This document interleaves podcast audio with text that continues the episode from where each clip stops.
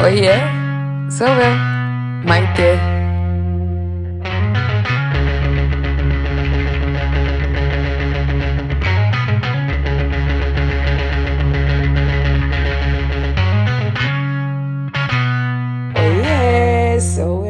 Eu, Maite. Olha a diferença da minha voz esganiçada pra voz da vinheta de abertura. É, minha gente, 32 anos. Quando você faz 32 anos e você comemora sexta, sábado, domingo, você não dá um dia de intervalo entre as comemorações, é isso que acontece com o seu corpo. Você não sabe se você vai morrer, se é Covid, se é ressaca, se se hidrata, se toma água, se faz o que for, mas parece que você fica acabada. Eu estou sem voz, mas eu tenho um compromisso com vocês e eu jamais deixaria de gravar esse episódio. Eu tenho um compromisso com o meu público cativo. Aliás, gostaria de agradecer vocês que estão maratonando, vocês que estão é, religiosamente aqui seguindo os novos episódios às terças terças e sextas. É, esse projeto é um projeto completamente experimental. Princípio dos episódios, né? A gente já tá caminhando aí pro episódio número 6, que é o episódio de hoje. E eu estou muito contente com o resultado. Não só o resultado de número de visualizações e de listeners, mas também, principalmente, é, os comentários de vocês, né? Os feedbacks que vocês estão me dando. Obrigada, agradeço a vocês a oportunidade de mostrar um outro lado meu meu, um lado mais humano, um lado mais mais maitê.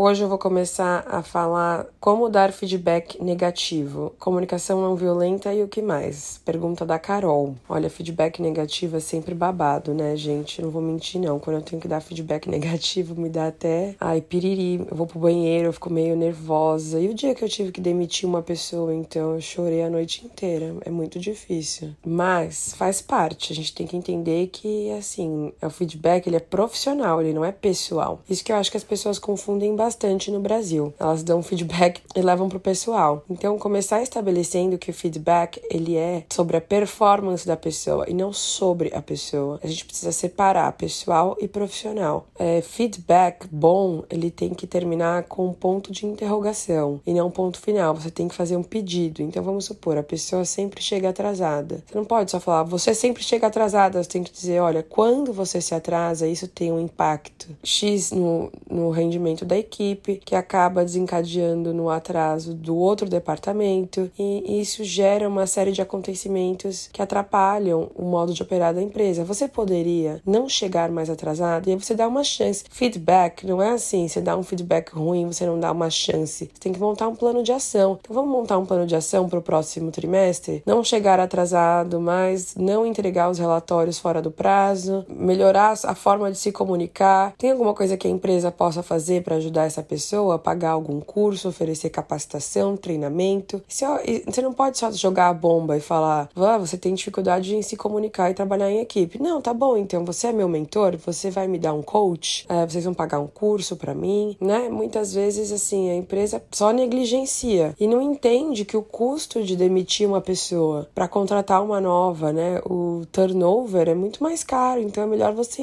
investir no talento que você já tem e ajudar a pessoa a trabalhar. Depois de três meses ou seis meses, revisar e falar: bom, das metas que a gente estabeleceu, você cumpriu? E sempre mensurar com dados. O que me irritava no Brasil, primeiro que às vezes minhas performances reviews vinham assim: ah, acho que a Maite perde muito tempo no Instagram, acho o jeito dela muito espalhafatoso. Gente, isso não é para performance review, performance review é para falar. Os relatórios que ela faz são incompletos, tem uma atitude complicada, não trabalha em equipe, isso são coisas. Agora, você falar, ai, ela posta no Instagram demais. Oi?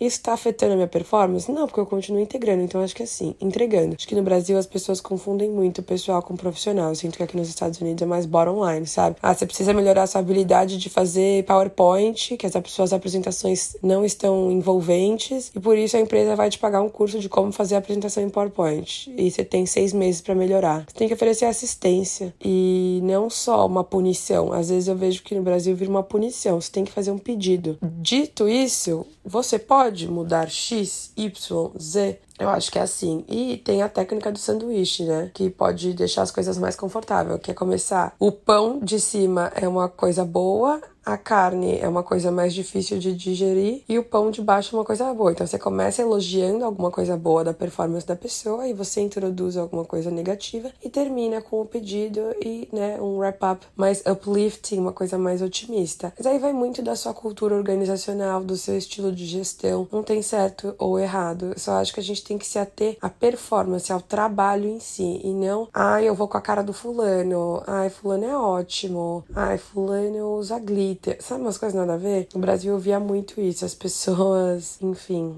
viajando na maionese, achando que era o flogão, o depoimento testemunho do Orkut, sabe? O que dizer dessa pessoa que eu considero pacas? Não, irmão, aqui é performance, é trabalho.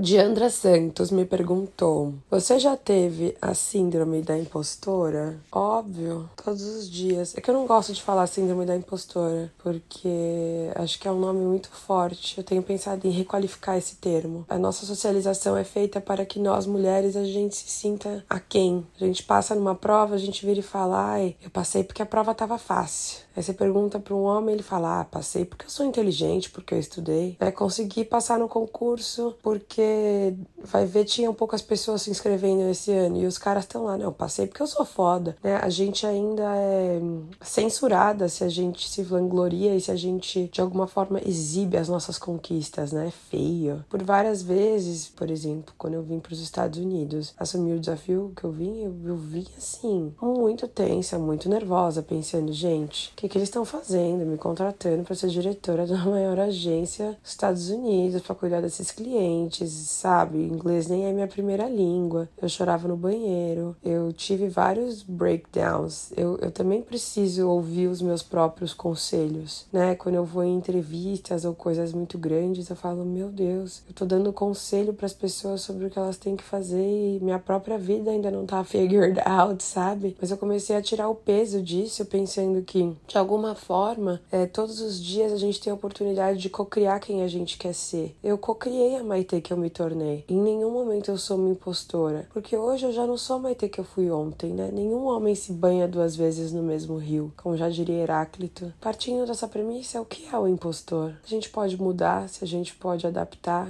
crescer. Uma coisa é você falar assim, ah, eu sou médico e você não estudou medicina e vai fazer uma cirurgia. Não, isso é impostor. Mas falar, puxa, eu vou assumir esse desafio como diretor diretora numa multinacional americana. Você só é capaz de saber se você dá conta disso a partir do momento que você decide encarar o desafio. E pode ser que no primeiro mês você não dê conta, mas no segundo você vai melhorar e no terceiro você já tá arrasando. Percebe que tem uma curva de aprendizado? E eu diria assim, toda vez que o seu sensor entrar na sua cabeça, tenta identificar da onde que isso vem. Era um pai que te colocava para baixo, um professor que duvidava de você, um namorado que não te levava a sério.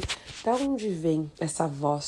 e aprenda a falar mais alto que essa voz. Eu ouço essa voz de vez em quando, mas hoje eu tenho mecanismos que me permitem falar mais alto do que ela fala. Shh! Hoje não. Don't kill my vibe. Quando eu passei de fellow researcher em Berkeley, eu falei, gente, Berkeley não sabe o que tá fazendo. Eles têm 32 ganhadores de prêmio Nobel. E eu sou pesquisadora. Quando eu ganhei a bolsa CAPES da PUC, eu falei, gente, eu passei em terceiro lugar. E eu ficava me second guessing, me questionando até virar e falar: tem tanto homem mediano que faz o mínimo e se acha o máximo, por que que eu vou ficar sempre atribuindo meu mérito, minhas conquistas a um ambiente externo? A prova que tava fácil, há poucas pessoas concorreram. Não, irmão, passei porque eu sou foda, sou inteligente, eu estudo. E não me senti culpada em compartilhar os meus êxitos e as minhas insígnias e as minhas conquistas, porque eu quero estar tá sempre cercada de pessoas que vibram nessa abundância comigo. Elas não vão olhar para mim e falar assim, creda, mas tá se achando, elas vão falar, irmã, a minha amiga, eu tô com você, cara. Torço por você e vivo por você. Que do caralho que você tá conquistando tudo isso. Temos mais é que compartilhar mesmo.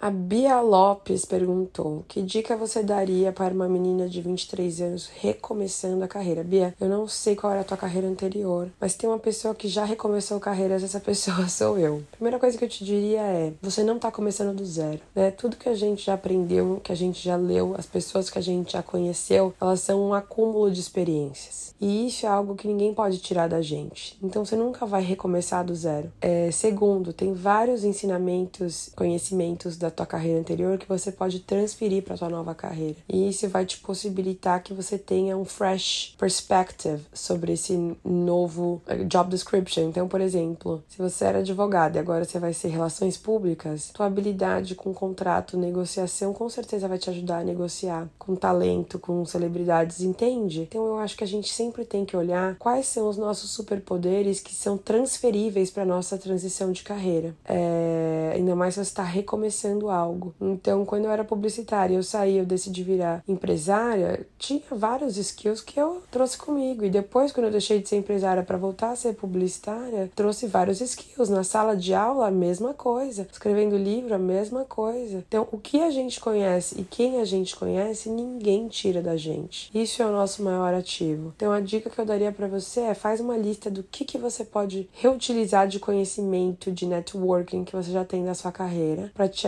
alavancar nessa nova carreira. Busque mentores, busque capacitação e treinamento. Tem vários cursos legais na SPM, na UCLA que você pode fazer à distância, cursos de curta duração para você aumentar seu networking, entender mais sobre esse novo tema da carreira que você está migrando. Eu acredito que você tem total potencial de recomeçar, não do zero, mas reutilizando todo o conhecimento que você já tem. Aguiar perguntou: Você é livre para ser quem é fora do Brasil? Mulher competente que usa a roupa que quer, que tem vida além de job? Sim, me sinto muito mais livre aqui do que no Brasil. O Brasil, às vezes, é uma província cafona, sabe? No Brasil, eu já recebi feedback assim: Ai, ah, acho que você devia apagar essa foto de biquíni no Instagram, juro por Deus. E aqui, irmão, liberdades individuais vêm sempre acima de tudo. Se alguém falar isso pra você, isso é assédio. Ninguém tem o direito de interferir na sua vida pessoal. Mas isso é da cultura do americano, né? É, ninguém entra muito na vida do outro, dá palpite, igual no Brasil, que o povo fala, ah, eu não acho que você devia comprar esse carro, ah, eu não acho que você devia cortar o cabelo. Irmão, não pedir conselho não solicitado. Então, sim, nesse sentido, você tem mais liberdade individual aqui nos Estados Unidos do que social né? Os direitos individuais, eles são muito valorizados. Então, se você quiser postar o que você quiser, a empresa não tem o direito. A não ser que você esteja difamando algum cliente, ela não tem direito de te censurar, né? Porque aqui é tudo liberdade de expressão. A Daniela perguntou: Quero saber se o Best New Artist no Janie's Fund é o reconhecimento pelo trabalho como publicitária e como escritora também. E o Steven me deu Best New Artist como escritora e também publicitária. Achei muito fofo, muito querido.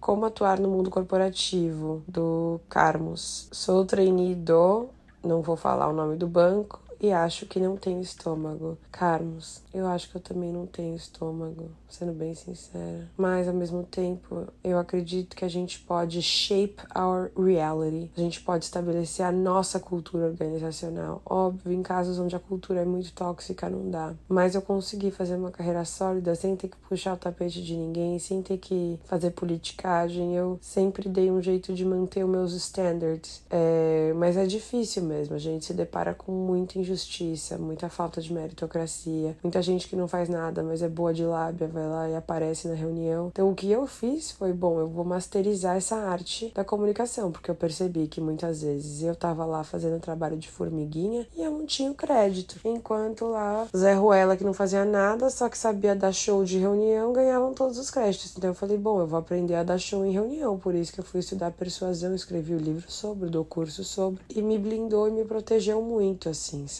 Então, é, eu acho que dentro do possível você pode estabelecer a sua própria cultura dentro do seu microcosmo na empresa, entendeu? Ser um agente de mudança, de transformação. E eu acredito muito nisso.